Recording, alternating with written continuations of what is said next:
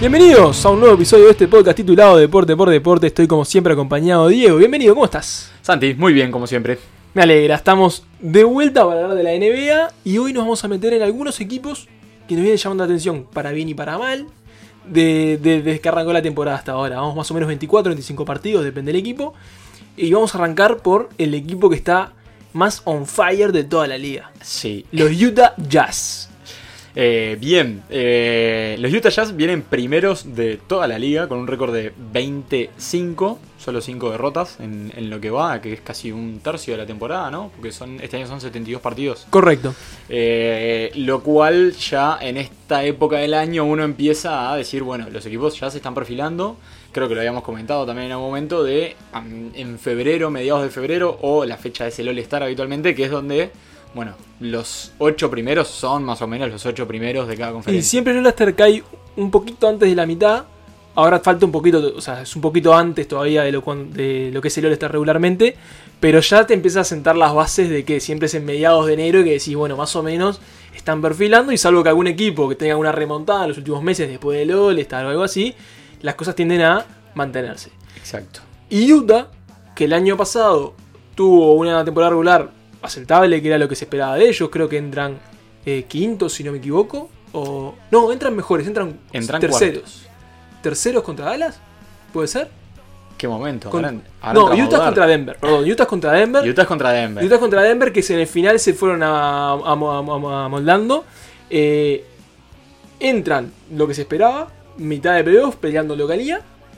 Y tiene una primera ronda en la que quedan afuera y sin embargo eh, quedaron bien parados.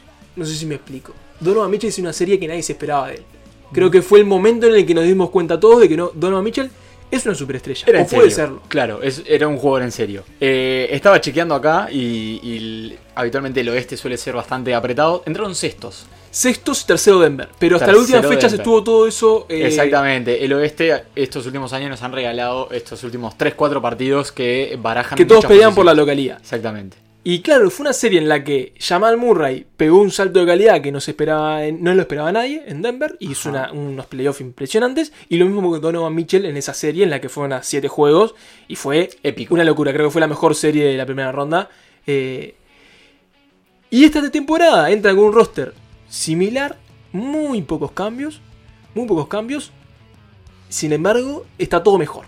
Sí, ahí un poco para tratar de, buscar eh, respuestas, eh, más allá de, cómo jueguen y, etcétera, llevándolo a números, eh, bajaron el defensive rating, o sea, el año pasado tenían 109, este año es 107, eh, aumentaron bastante el offensive rating, y ahí hay algo para destacar de lo que vienen haciendo Utah es, el año pasado, y te tiro un par de datos que yo no los tenía tan presentes, la temporada pasada regular fueron el equipo con mayor porcentaje de triples, 38% como equipo en la temporada total, que fueron 72 partidos creo que también. Y eran el décimo en equipos que tiraban, tiraban 35 triples por partido. No era mucho lo que tiraban, eran muy eficientes. ¿Qué pasó esta temporada? Se dedicaron a eso y aumentaron a 42 triples por partido, o sea, intentan 7 triples más partido, pero además están metiendo un 40%, que esta temporada es el segundo equipo que tira más y el segundo equipo con mejor porcentaje. ¿Qué quiere decir de que ajustaron en la ofensiva, además de la defensiva, de que el ajuste es mínimo, en realidad es casi imperceptible? Si te fijaste las estadísticas de Rudy Gobert, son las mismas de los últimos 8 años prácticamente, que es un excelente defensa, excelente rebotero. Si se fijan en los rankings de eh, rebotes y, y tapones de las últimas 5 o 6 temporadas, Top están en top en 5 todo. en todas.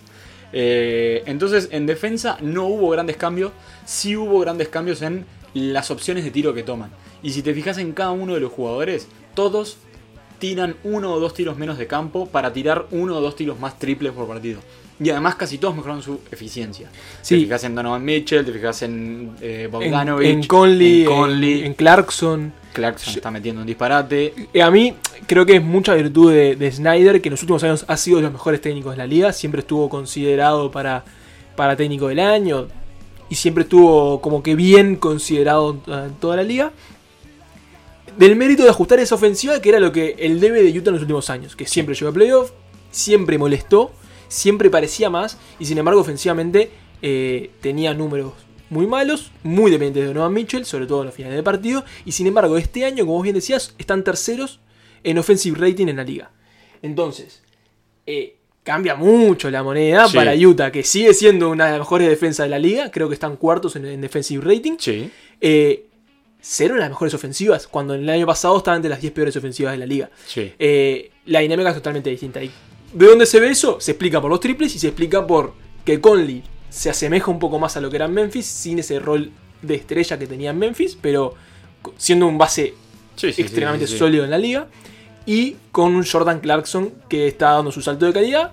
Es candidato, si no número uno, entre los tres candidatos a, a sexto hombre del año. Sí. Eh, y todo eso acompañado de que Donovan Mitchell sigue en crecimiento, sigue consolidando como superestrella, promedia sus 25 puntos por partido, sus 5 o 6 asistencias por partido. Eh, Utah es un cuadro sólido. Sí, yo creo que este año, no sé si terminan de consolidar porque muchos años eh, y muchas franquicias van pasando por esta etapa, pero hay años donde varios de sus jugadores alcanzan cierta madurez y hacen que compiten. O sea, esto no implica de que vengan primeros en temporada regular, de que vayan a entrar en playoff y le vayan a ganar a Lakers, a Clippers y, y a cualquiera de los equipos fácilmente. O sea, eh, por el contrario, lo que les da es aceitar, terminar de encontrar esta forma, no sé si distinta de juego, pero este ajuste de que ellos la temporada pasada fueron el equipo con mejor porcentaje de triple y este año dijeron, bueno, vamos a tirarlos. O sea, ya que los metemos, vamos a tirarlos. No solo tiran más, sino que meten más. Y en la dinámica ofensiva se empieza a dar. Hay algo que a mí me llamaba la atención y era, bueno, meten más puntos, son mejores en ofensiva. Rudy Gobert mete más y la respuesta es no. Sigue tirando lo mismo, sigue metiendo lo mismo. Así que le sigue dando de comer a Shaquille O'Neal que dice, oh, este tipo, para ser el jugador que es y la plata que gana, debería hacer más puntos de los que hace, que es algo que le que está en el en- pero no es su rol, creo, sea, no es su contrato a base de defender, que es, sí es su rol y sí, Sí. es una superestrella en eso. Ofensivamente da lo mismo de siempre, bandejitas, alley-oops y Sí, no mucho más. 63% de campo. Sí, o sea, es, claramente, es un disparate. Solo, claramente. solo tirar del aro. Claramente. A mí una de las cosas que más me llama la atención de Utah es eh, un jugador en particular, que es el segundo jugador con más minutos del plantel, que es Royce O'Neal. Bien. ¿Sí? 33 minutos de partido promedio, muchacho. Eh, me sorprende. Me sorprende. Sí. Porque era un jugador de rotación, séptimo, octavo hombre el año pasado. Y este año, sin tener números demasiado buenos, aunque el porcentaje de triple está La en mete de 45% de, tres, triple, eh, está teniendo un rol, no sé si protagónico, pero sí clave en el sistema de Utah. Sí. ¿sí? Y eso, para Utah, ir encontrando esos jugadores que, que arman el puzzle, porque el año pasado no los encontraban, eh, probaban muchas cosas, iban rotando, y hoy en día tiene una rotación de 7-8 jugadores confiables, los Sí. 8. Sí. Él es esa pieza que capaz que de los 8 es el menos nombre, y sin embargo, es un tirador Sí. que, tira do- que mete dos triples por partido. Es el que más impacta. Y, y son esas piezas que en realidad eh, las precisás, sobre todo en playoff. Y que precisás de que en temporada regular se empiecen a mostrar. Porque la realidad es que después en playoff vos vas a jugar contra equipos. Como los Lakers, por ejemplo, que hasta Caruso la mete de 3. ¿Entendés? Que cuando lo dejas solo, son jugadores confiables. Entonces, si vos querés avanzar en playoff, vas a precisar de estos jugadores de rol. Fue un poco extraña la serie del año pasado contra Denver porque fue un duelo de 50 puntos por partido de. Murray y, y Mitchell. Pero yo creo que este año Utah puede tener más argumentos en todo el equipo para no sobrecargar tanto también en, en Mitchell. Porque en la, la serie pasada hubo un partido que fue a dos alargues, jugadores que jugaban 45, 50 minutos. Y obviamente jugando noches consecutivas por playoff, por los puntos, eh, se nota el desgaste. Completamente. Y, bueno, y termina ganando y bueno, el que tuvo más resto físico, el que le dio un poquito más, pero no el equipo en sí. Entonces, me parece que este año lo veo más sólido. Los quiero ver en playoff de todas maneras. Tal cual, es uno de esos equipos que siempre, siempre hay uno de esos equipos que si temporada regular arrasan, capaz que Utah termina entre los tres primeros en la temporada regular y es probable por cómo viene la, la liga. Eh, va a tener localidad casi que seguro, pues, salvo que algo pase muy raro en Utah. Ahora, no es, no es un equipo que a priori me dé una confianza plena en playoff. O sea, depende, Sí. depende del partido, capaz que ni siquiera favorito en primera ronda, teniendo localidad. Sí, es que creo que va a depender mucho de su rival y eso es lo que a mí me genera desconfianza. Un equipo que vos digas, pa, depende contra quién juegue, si lo va a ganar o no. eh, ta, me hace un poco de ruido confiar en un equipo que decís, bueno, pero mirá que si lo llega a agarrar Denver de nuevo y no sé qué pasa. Porque en realidad, puntos en pintura, Utah permite un montón. Y ahí es donde Jokic se divierte porque se para en el poste de la llave, hace lo que quiere. Yo que sé, tenés equipos de que en pintura te pueden complicar. Y, y la verdad que Utah ahí ha mejorado mucho en ofensiva, en defensiva mejoró un poquitito nomás. Y en playoff es cuando se ven los pingos. Sí, además porque cómo ha sido los playoffs los últimos años. Siempre ha tendido a que los pivots empiezan a desaparecer en una serie. Sí. Y la defensa de Utah se basa en Gobert. Sí. Entonces, eh, cualquier ajuste que tengan que hacer, porque capaz que contra Jokic, no tanto, por más que Jokic el año pasado se divirtió un poco con Sí. Gobert, eh, pero ya contra un equipo que juega un poquito más bajo, por ejemplo los Clippers, oye, si te empieza a complicar esconder a Gobert en esa, o Sí, hacer sí, que. Gobert brille cuando necesitas que brille defensivamente, porque el resto del equipo no, se, no destacan por la defensa. O sea, Sí, son buenos defensas, pero no hay ningún jugador que sea defensivo o especialista. Entonces, eh, entran las dudas del Utah de playoff. Porque Claro. en temporada regular sabemos que muchas cosas funcionan que en playoff no funcionan. Sí. Para mí en los últimos años, una de ellas es el pivot defensa. Claro. El pivot defensa en playoff no ha funcionado, salvo pequeñas excepciones de jugadores mucho más versátiles. Por ejemplo, Adebayo el año pasado. Claro. Gobert no es versátil. Sí, Entonces, sí, sí. Eh, para mí Utah eh, me parece fantástico de ver, es muy entretenido de ver. Donovan Mitchell está jugando a un nivel tremendo. Sí. Eh, para mí es una incógnita total para playoff. No es favorito para mí. eh, está un escalón por lo menos por debajo de Lakers y Clippers. Sí. Y, y ya te digo que depende de la serie que le toque en primera ronda. No me extrañaría que ni siquiera sea favorito. Sí, sí, sí, sí. sí. Eh, comparto. Y mm, no sé si querés eh, ahondar mucho más o castigar mucho más a estos Utah regulares.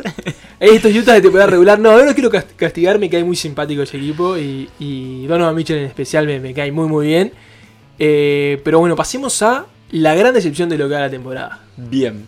Finalista de NBA, campeón del Este, sorprendió a todo el mundo y sin embargo están quedando afuera de playoff. Eh, Los este Miami momento, eh, bueno, afuera de playoff con el tema del play-in, eh, no. Bueno. Pero, pero sí, están 10. eh, y con un récord que.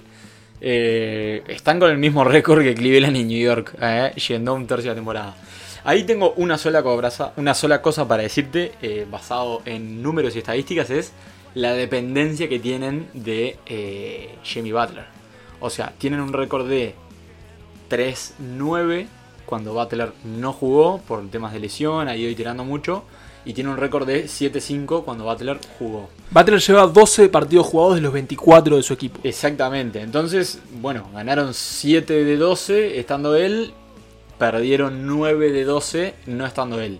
Eh, un plus para el equipo. De esos 9 partidos que perdieron, 2 fueron con Brooklyn, 2 fueron con Filadelfia, 2 fueron con Milwaukee. O con Milwaukee creo que fue uno y uno. Pero, o sea, tuvieron partidos difíciles. No fue que eh, perdieron partidos eh, al azar. Pero no quita de que Butler les da un poder ofensivo que, que no lo encuentran y no lo tienen y se ven los resultados. Sí, igual me preocupa algo de Butler cuando, lo- cuando está jugando. El triple. Ayer metió su Pero primer ya- triple de la temporada. Pero ya no lo tenía el triple igual. pero lo tiraba. Ahora no lo tira. Lo tiraba en playoff para demostrar que era el macho alfa. No sé si los tiraba. eh, Sí, te entiendo de que este, tengamos que esperar 12 partidos para que los meta. Pero no sé si es lo que dependen de él. O sea, teniendo a. a En Hero, muy pocos tiros a lleva Olenek- 6% de tiro de triple. 6%. o sea, reíte de Kelly Oubre cuando arrancó la Sí, temporada. Entonces, eh, a Sí. ver, en parte lo que estamos diciendo es no nos preocupemos tanto. Porque en realidad cuando están todas sus piezas, Miami más o menos funciona. Sí, Y en realidad también tuvo los calendarios más difíciles de la liga. sí. Entonces, igual así en un este horrible, están en puesto de play-in. Y fácilmente se pueden poner en playoff. ¿Por qué? Porque en este momento en playoff está Charlotte, está Atlanta, que son equipos que pueden caer en cualquier momento, pueden tener una mala racha, porque no son equipos confiables. Sí. Eh, de todos modos, me preocupa un poco. Eh, porque me parece que tiene un buen equipo al lado. Y que además con la experiencia que generaron en el año pasado. Me parece que aunque no esté Butler, tendrían que estar ganando más partidos. Yo creo que sí, y en realidad eh, ahí es donde le cae un poco la inexperiencia capaz a Duncan Robinson y a Tyler Hero, que fueron dos personas que en playoff jugaron un nivel totalmente exuberante y que hoy en día a Dragic no los está pudiendo hacer rendir a lo que tienen que rendir. O sea, creo que el que tira mejor de triples en el equipo es, Olinik. Sin duda, Tyler Hero tira un montón más, pero No, no tiene malos porcentajes, sobre todo Duncan Robinson tiene 40%, o sea, Sí. es un buen mm, triplero, muy buen triplero. Sí, sí. Capaz que no es elite como lo fue el año pasado, pero es un muy buen porcentaje de triple. Gerro sí está un poco más complicado, por arriba del 30-33%, si no, si no me equivoco. Que para el volumen que tira no está mal, pero se supone que es un especialista, entonces esperas Claro. un poco más de él. Y me parece que Dragic está rindiendo un poco por debajo. Tiene sus años, capaz que la temporada regular eh, se la toma un poquito más ligera que los playoffs. El año pasado en playoffs fue tremendo, fue el líder en puntos del equipo. Sí. Sin embargo, ahora está promediando solo 14 por partido. Sí. Eh, Bama de Bayo eh, me sigue encantando verlo jugar. Creo que sigue aportando en todos los rubros en, en- en el equipo. ¿Está haciendo todo? ¿Puede ser?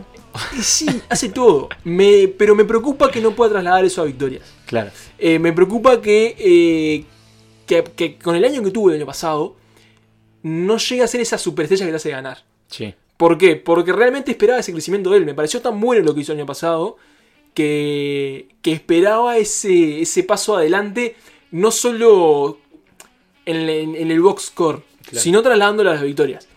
No me preocupa demasiado, porque como, como, como, como hablamos, no está jugando Butler tanto, con él han ganado, por más que no tenía un récord tampoco tan bueno. Eh, pero son esas cositas que me hubiese gustado ver de Miami o que esperaba ver de Miami después del año pasado que tuvieron. Yo Claro.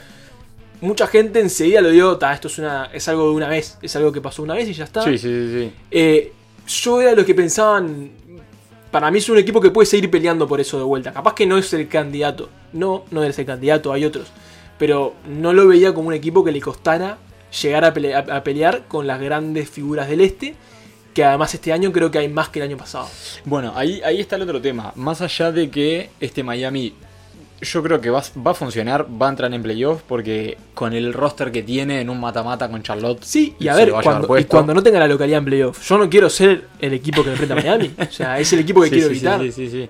Sí, sí, sin dudas. Es real de que subió un escalón el este, eh, sobre todo con Filadelfia y Sí, Nets. en O la sea, parte alta subió un escalón. Exactamente, se, se te metieron. eh, Nets se metió de pesado con la ofensiva que ya hablamos.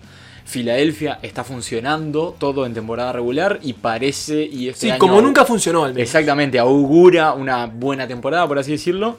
Ahí ya tenés un escalón. Milwaukee, eh, esta temporada, como ya habíamos dicho también, de sin la mochila de che, mirá que eh, vos tenés que ser el campeón, porque ya un poco lo bajaron de candidato. Se alejó un poco Miami este año, que el año pasado para mí ya estaba por debajo y lo ganó, eh, no sé si de vivo, pero con unos niveles exuberantes, sorprendiendo.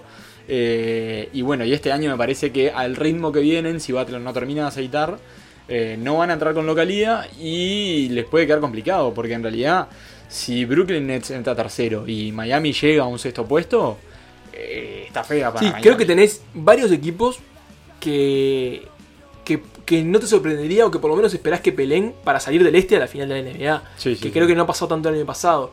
Y eso sin contar a Toronto, que el año Sí, pasado sí. fue finalista del este. Claro. O sea, tenés a Filadelfia, a Boston, a Brooklyn y, Y a Milwaukee. Milwaukee. Además de Miami Sí, Toronto. además de, E, claro. y- e Indiana, que E también Indiana que todos los años viene parejito. sigue peleando. Entonces cinco. son siete equipos de los cuales eh, capaz que Indiana te sorprendería un poco más. Pero cualquiera de todos podría estar en final de conferencia del este eh, y está bien que Sí, así sí, sí, sea. sí, sí. Que en el oeste no pasa tan así. Capaz que en el oeste, si bien es más peleado en, durante toda la temporada Sí, y, sí, del- cap- del 1 al 10, Del 3 al 14 Del tres al- venimos a decir que, que, que ahí pasa de todo. pero capaz que sí tienes una diferencia entre los dos primeros y los demás. En el este Claro. no. Entonces, me, me sorprende para mal que Miami haya arrancado tan mal, Claro. o, o con tantas complicaciones, que tenga tanto por resolver, siendo el equipo que a priori tenía menos por resolver, porque era el que arrancaba Sí, mejor. sí, era el que Mantenía el roster, incluso lo mejoraba un poquito, o sea, se le fue Jay Crowder, pero vino Avery Bradley. O sea, no cambió mucho el Sí, sí, roster no- no y había- vienen de ser el mejor equipo del este. Todos Sí. los demás tenían cosas por resolver, cambios en el equipo. Filadelfia cambió el técnico, Milwaukee hace traspasos. eh, Boston, capaz que es el que menos cambios hace, pero también es uno de los que más tenían por resolver de los de arriba. Entonces, Sí, sí. eh, eh, todo eso me hace, me da malas sensaciones de Miami, que para mí era el que tenía que arrancar más sólido de todos, es el que más complicado arrancó. A pesar de que, bueno, Butler ha jugado poco. Sí, sí, yo creo que ahí van a terminar de concretar eh, post All-Star eh, cuando arranquen, cuando se vuelva a armar el calendario, porque el, el calendario de la segunda parte, o sea, el post All-Star, no está todavía fijado. Y ahí yo creo que van a poder especular bien con el tema de los descansos, con el tema de si hay que hacer alguna transferencia. Miami yo no creo que vaya a hacer traspasos. Bueno, pero siempre es un equipo que está en el radar. Porque Riley es muy, muy activo muy en esas rápidos, cosas. Siempre que haya una oportunidad va a estar pendiente. A mí no me extrañaría que sea uno de los, equi- uno de los equipos que haga movimientos. Pero capaz que se le complica un poco más porque como eh, capaz que sus piezas de cambio más grandes son Hero eh, y, y Duncan Robinson. sí, Creo que no lo van a mover. Sí, sí, sí. sí. Capaz que el único que puedes mover es a Kendrick Nunn por Sí, alguna otra pieza. Que es el que todavía no termina. Que, que, de- que- que es muy bueno, pero capaz que está un buen escalón por debajo y tiene valor para otros equipos. Eh, yo espero que haga movimientos, no me imagino por dónde pueden ir. Sí, es que los veo más como una oportunidad y no tanto como algo de preciso, Activamente. claro, preciso hacer este cambio. Eh, seguramente estén al acecho. Eh, pero bueno, hay, hay una realidad y es que Nueva York en algún momento se va a terminar de caer. Cleveland en algún momento se va a terminar de caer. Y ya ahí quedás con ver, 8 equipos. La realidad es que ya se cayeron. El tema es Sí, que sí, como el este ya. está, es tan malo, Sí. con, con un récord de 10 y 15, estás Bueno. peleando playoff. Charlotte está sexto con récord negativo y en el oeste, en realidad, eh, en el oeste estaría decimotercero. Claro, Charlotte. tal O cual. sea, Entonces en realidad no eh, es que... La, la verdad que... que- que- No es que estamos esperando que se caigan, es que ya se cayeron. Sí, pero el sí. este es tan malo del 7 para abajo. sí, sí, eh, o del 6 para abajo contando a Miami que arrancó mal. eh, que, que, bueno, puede pasar cualquier cosa aunque seas malo. O sea, aunque sí, pierdas sí. muchos partidos, puedes entrar en playoff o en play-in seguro. Entonces, los que no entran al play-in son los que son muy, muy, muy malos. Entonces, eh, uy, leí algo muy raro, que es que Detroit, que viene penúltimo, si no me equivoco, en el este, si no es que es último. Último, último ahora creo. Último. Bueno, las seis victorias que tiene fueron en Brooklyn, fueron en Boston, fueron en Milwaukee, fueron todos a candidatos. Sí, ahí eh, yo tengo una teoría hace muchos años y es que eh, los equipos rivales cuando van a jugar contra un equipo que no le importa perder, bajan los brazos y muchas veces descansan a sus Descansan jugadores. jugadores y van a- Kevin verdad. Durant creo que no jugó, le tiró contra Detroit que perdió. Sí, fue que no puedo jugar por lo del COVID. Por eso, o sea, hay ahí como suertes de rotación y cosas que, si te fijas habitualmente, los peores equipos que ganan 7 partidos por temporada, de esos 7, 5 son equipos que están en el top 3 de Pero la los rivales directos lo pierden. Pero los rivales directos los pierden todos. O sea, los que salen a competir de igual a igual contra el otro, y muchas veces los pierden. Entonces, eh, sí. Eh, es raro lo de Detroit porque en realidad tenía la esperanza de que estuviera un poco más arriba, o por lo menos que pelee un play-in. Ahora hicieron un cinco cambio. partidos nomás en Nueva York. Sí, Tampoco es tal que. cual. eh, agarras una pequeña racha y ya estás Claro, en el play-in. Ganás cuatro partidos y estás en play-in. O sea, Es Tal cual. Ahora hicieron un traspaso de los Detroit Pistons. Sí. Se sacaron a Derrick Rose de arriba después Sí. de, de un tiempito con él. Rose se vuelve a reunir con su mejor amigo. Exactamente. que- y, y trajeron a Dennis Smith Jr., el, aquel base joven que drafteó Dallas hace Sí. unos años, que cuando fue Doncic más o menos se lo sacaron de arriba, eh, que tampoco en New York encontró su lugar, iba buscando a ver si en Detroit puede dar ese despegue. Me acuerdo que en su momento ganó hasta la votación previa, viste que todos los años hay una votación de todos los general manager para quién va a ser el, mejor jugador del año, no sé qué, premios, premios, premios. Para el rookie del año, él ha ganado esa votación en, en su, En su generación. su generación. Eh, y bueno, no, claramente no, No, no le dio. no rindió lo que se esperaba. Capaz que en Detroit, así como Markel Fultz encontró su lugar en Orlando. Exactamente. Eh, capaz que Dennis Smith Jr. lo encuentra en Detroit. Uno nunca sabe dónde va a encontrar un jugador eh, las mejores circunstancias para brillar, aunque sea en su rol. Claramente no va a brillar como superestrella, que lo, lo que se esperaba de él, pero capaz que encuentra ser un jugador funcional que hoy donde, no pueda, donde pueda aportar minutos de calidad en Detroit ya va a ser más que Rose, que eh, es una montaña rusa de Sí, rendimientos, de malas emociones. de- sí.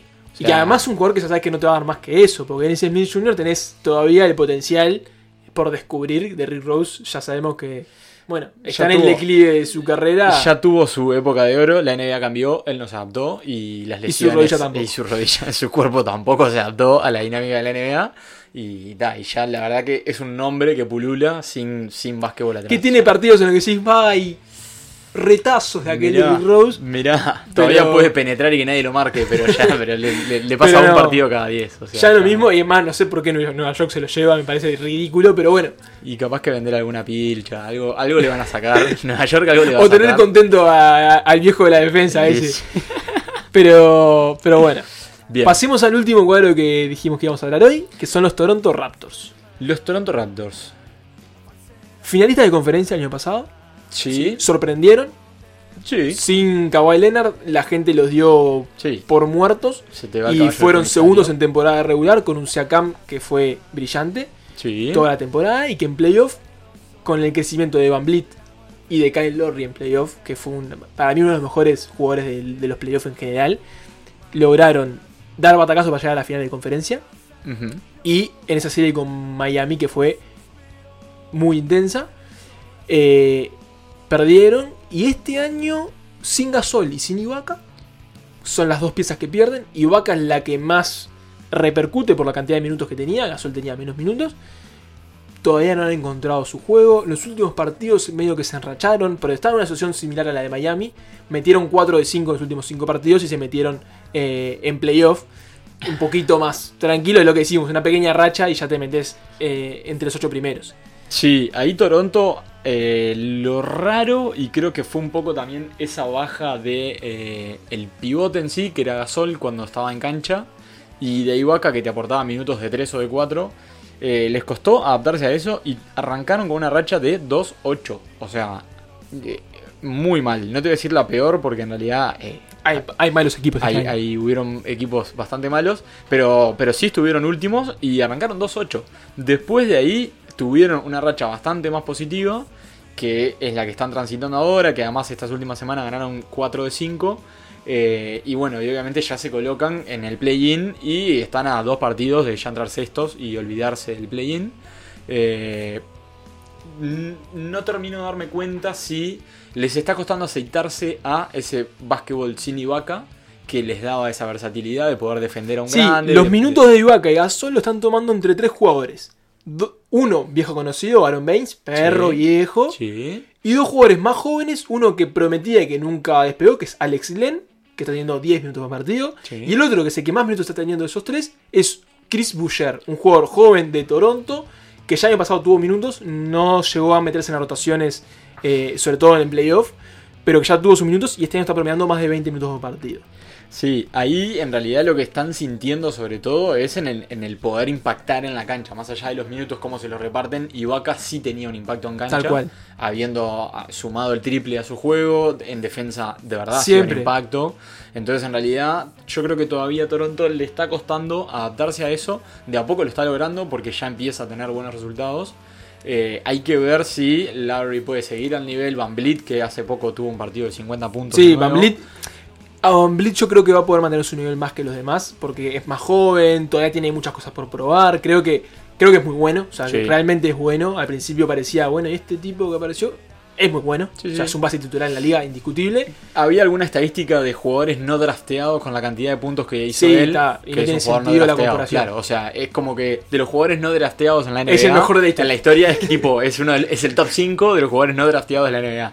Eh, Está pintoresco nomás, pero es real de que se ha, dem- ha demostrado en base a eh, meterla, machacar. Un jugador que físicamente puedes no dar dos pesos.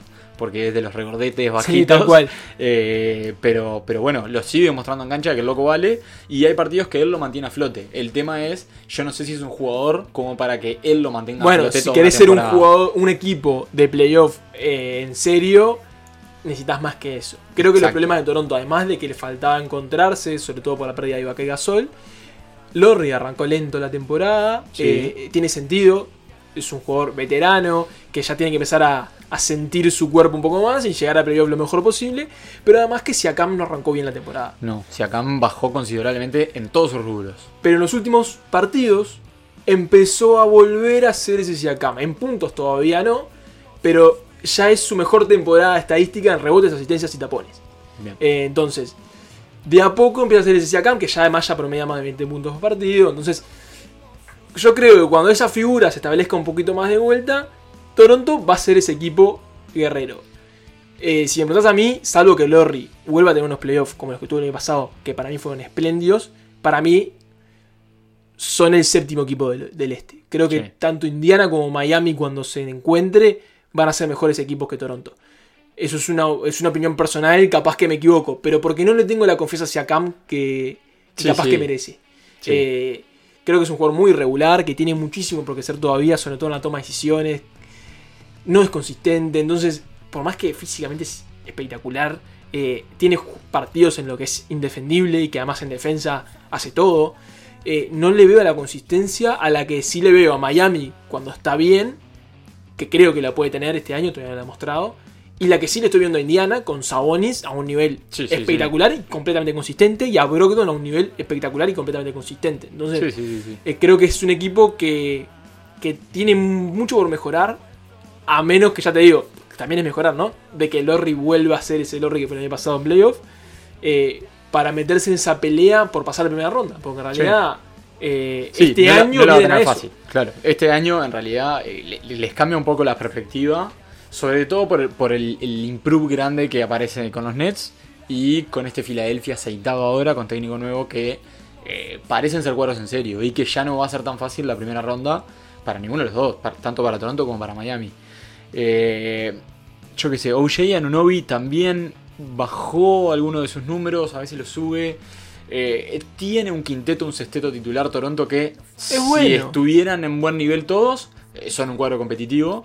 El tema es si, lo- como vos decís, si Lowry logra mantener ese nivel exuberante que tuvo y que era un poco el que manejaba la batucada de este equipo joven. Porque, a ver, si te fijas, en realidad. Sacás es a Larry de la, de la ocasión, 14 de la temporadas y Vines ahora que vino que tiene 8. Sí, los demás son todos jóvenes. Los demás, a ver, Fred Van Vliet tiene 4 temporadas de experiencia, Chris Boucher que es el que está jugando los minutos de Ibaka tiene 3 temporadas, Norman Powell 5, eh, Sí, Anunobi 3. Anunobi 3, o sea, no salen de esos pocos años Siakam también tiene experiencia. 3 y es la estrella del equipo. Claro, y los precisás de que alguien eh, los lleve a los ponchazos, en actitud sobre todo, y que además lo respalde Sí, que en los lidere. Claro. Alguien que los lidere. Y en temporada regular, por lo menos por ahora, no lo ha podido hacer él. Que, que- que es lo que te digo, tiene sentido con, con su trayectoria, con la cantidad de partidos que lleva arriba en las últimas temporadas y su edad. Y además que siempre ha sido un jugador no 100% atacado por las lesiones, pero que siempre tuvo problemas de lesiones. Sí, Entonces, sí, sí. eh, Sí, y te sumo, me falta de Toronto algo. Y te sumo que tanto Toronto, Miami, Lakers y Denver fueron los últimos equipos en, en terminar la temporada anterior.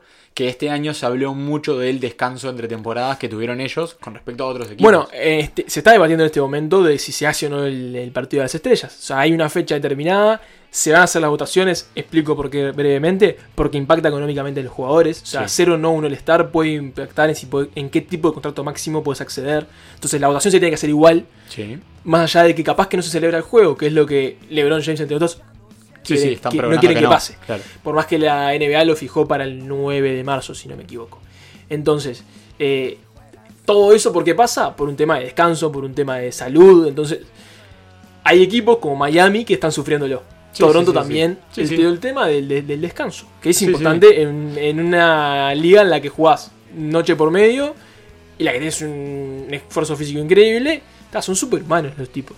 Sí, y a eso- veces necesitan un poco descansar. No, no cabe dudas de que físicamente eh, hacen cosas que lo normal y a veces cuando lo comparas con el fútbol de que bueno, no, no se puede jugar en menos de 72 horas, que no, que hay que rotar y estos nenes viajan, atraviesan todo el, el continente prácticamente, o sea, atraviesan de jugar contra Nueva York y se van a jugar contra los Golden State a veces con una noche de descanso arriba del avión, porque en realidad no Sí, sí, descansan que- mucho más que Que eso. arriba del avión seguís contracturado. Exactamente. o sea, es- Entonces, eh, este año en realidad se, se nota en el calendario, si te fijas, no sé, los fines de semana, que otros años o otras temporadas, el domingo se jugaba un partido a las 2, uno a las 4, uno a las 6. Eh, este año, un domingo de noche, entras al NBA League Pass y hay 10 partidos. Sí, está Están todo jugando- apretado y encima con suspensiones de por medio que tienen que volver a, Exactamente. a ahí está, los partidos. Ahí está el otro problema de los equipos que, si te fijas, creo que en el oeste, en Memphis creo que era, tenía como 5 o 6 partidos menos que los demás equipos. Habitualmente pasa de que hay un desfasaje de 2-3 partidos. eh, ya tener 5 o 6 y muchos de ellos suspendidos por COVID, los tienen que aplazar, los tienen que Sí, reagendar. y, y en algún momento se va a apretar el calendario. Y además está la, la- la magia del calendario de la NBA. Es el tema de los viajes. No es un tema, no es como si fuera la liga de fútbol que juegan todos en el mismo, eh, en, en la misma ciudad. Sí, como etcétera. estamos acostumbrados nosotros en Uruguay, Claro, que mon- que- tantos en Montevideo, Ah, vas- bueno, más, más o menos un cuadro que está dos horas. Claro, o sea, lo, lo más lejano que tengas que ir al campus. Eh, allá en realidad, si vos un partido que tenés que salir de gira, si, te, si sos un cuadro del este y tenés que salir de gira por el oeste y no podés jugar por COVID, en algún momento vas a tener que meter esa gira de nuevo. Es un viaje de capaz que 10 días donde tenés que jugar 5 o 6 partidos. Eh, es muy difícil esa coordinación. eh, y la verdad que tienen que ver creo que el All-Star es una de las primeras víctimas que puede llegar a, a caer con esto de estar aplazando partidos, de que esté todo muy apretado, de que sí o sí tienen que jugar esos 72 partidos, también por un tema de contrato para poder cobrar determinado monto de plata por televisión, los jugadores o los equipos se tienen que presentar a 72 partidos como mínimo. Por eso el calendario se fijó a 72 y no a menos. Tal cual. Eh, Fue por un acuerdo entre la. NBA y los jugadores basándose en ese contrato. Exactamente, fue un che, ¿cuánto, ¿cuánto es lo mínimo que podemos jugar? Y no, mira, si jugamos menos 72, esta plata no entra, eh, la Y se complica todo. Con todos los líos que hay, porque no iba a haber ingresos por público, en la gran mayoría de los estados eh, se está jugando sin público, hay algunos que sí lo permiten, un aforo reducido, eh, creo que es un 1% o 300 personas, ponele en estadios de 20.000, o sea, no es nada. Pero es, es real de que empiezan a tener que hacer malabares, por eso no está fijado el calendario para la segunda parte, porque todavía no saben qué van a hacer Sí, y cómo lo van a dibujar. Incluso hay rumores de que los agentes de los jugadores están empezando a utilizar como argumento en las negociaciones para firmar jugadores eh, sin contrato y ese tipo de cosas el hecho de si tuvieron COVID, COVID o no para el tema de la inmunización. Entonces, no, este jugador ya tuvo COVID, entonces no te va a fallar de vuelta, no sé qué. O sea, hay todo un circo alrededor de todo esto que, que, a ver, es lógico. Es una temporada que, si no fuera por la cantidad de dinero que hay en juego, se hubiese jugado. Sí, o sea, nadie sí, la quiere jugar. posiblemente. O sea, los jugadores no quieren jugar. Los Se jugadores, nota. la gran mayoría no la querían jugar y obviamente, a, a ver, muchas veces los renombres de jugadores son los jugadores más establecidos, son el, el top, no sé, 100 jugadores que son los que más se conocen. Obviamente esas personas no tienen carencias económicas, por así decirlo, pero en todos los equipos hay entre 7 y 10 jugadores muchas veces de rol que tienen contrato a 10 días, que tienen contratos donde juegan a veces sí, a veces no. Y la verdad que esos son los jugadores que más lo sufren. Por eso muchas veces cuando sale LeBron, cuando sale Kyrie Irving a hablar por los jugadores, y en realidad está más que nada hablando por ese, ese resto de la gente, además de todo la- lo que es empleados de las franquicias, de los estadios. O sea, no es solo eh, LeBron James. Obviamente a 10 LeBron James le más. chupa un huevo jugar o no. Obviamente quiere ganar los 50 millones del año. Exactamente. Pero capaz de esos 50 millones en los billones que tiene, en los casi billones que tiene, no le, no le suman demasiado. Si dependiera solo de él, capaz que te dice, no, mira, yo este año no juego. La verdad que se me Tal caga un poco un huevo. Eh, eh, sin dudas ellos llevan la batuta de mucha más gente y son los que dan la cara y terminan negociando o dando la cara por cosas que también son luchas eh, sociales o económicas que hacen por los demás porque ellos pueden. Pero bien, bueno, ya hablamos de Utah, hablamos de Miami, hablamos de Toronto y encima nos metimos en algunas cositas de, de, de este, esta era COVID en la NBA. Exactamente. Eh, la próxima vamos a meternos a hablar del All-Star. Eh, por más que no haya partido o haya partido, no lo sabemos. Sí vamos a hacer la, la trivia que nos caracteriza y nos divierte de elegir nuestros All-Star. Vamos a venir los dos con nuestros elegidos y vamos a discutir un poquito y vamos a divertirnos. Eh, así que bueno, hasta la próxima. Muchas gracias por escuchar.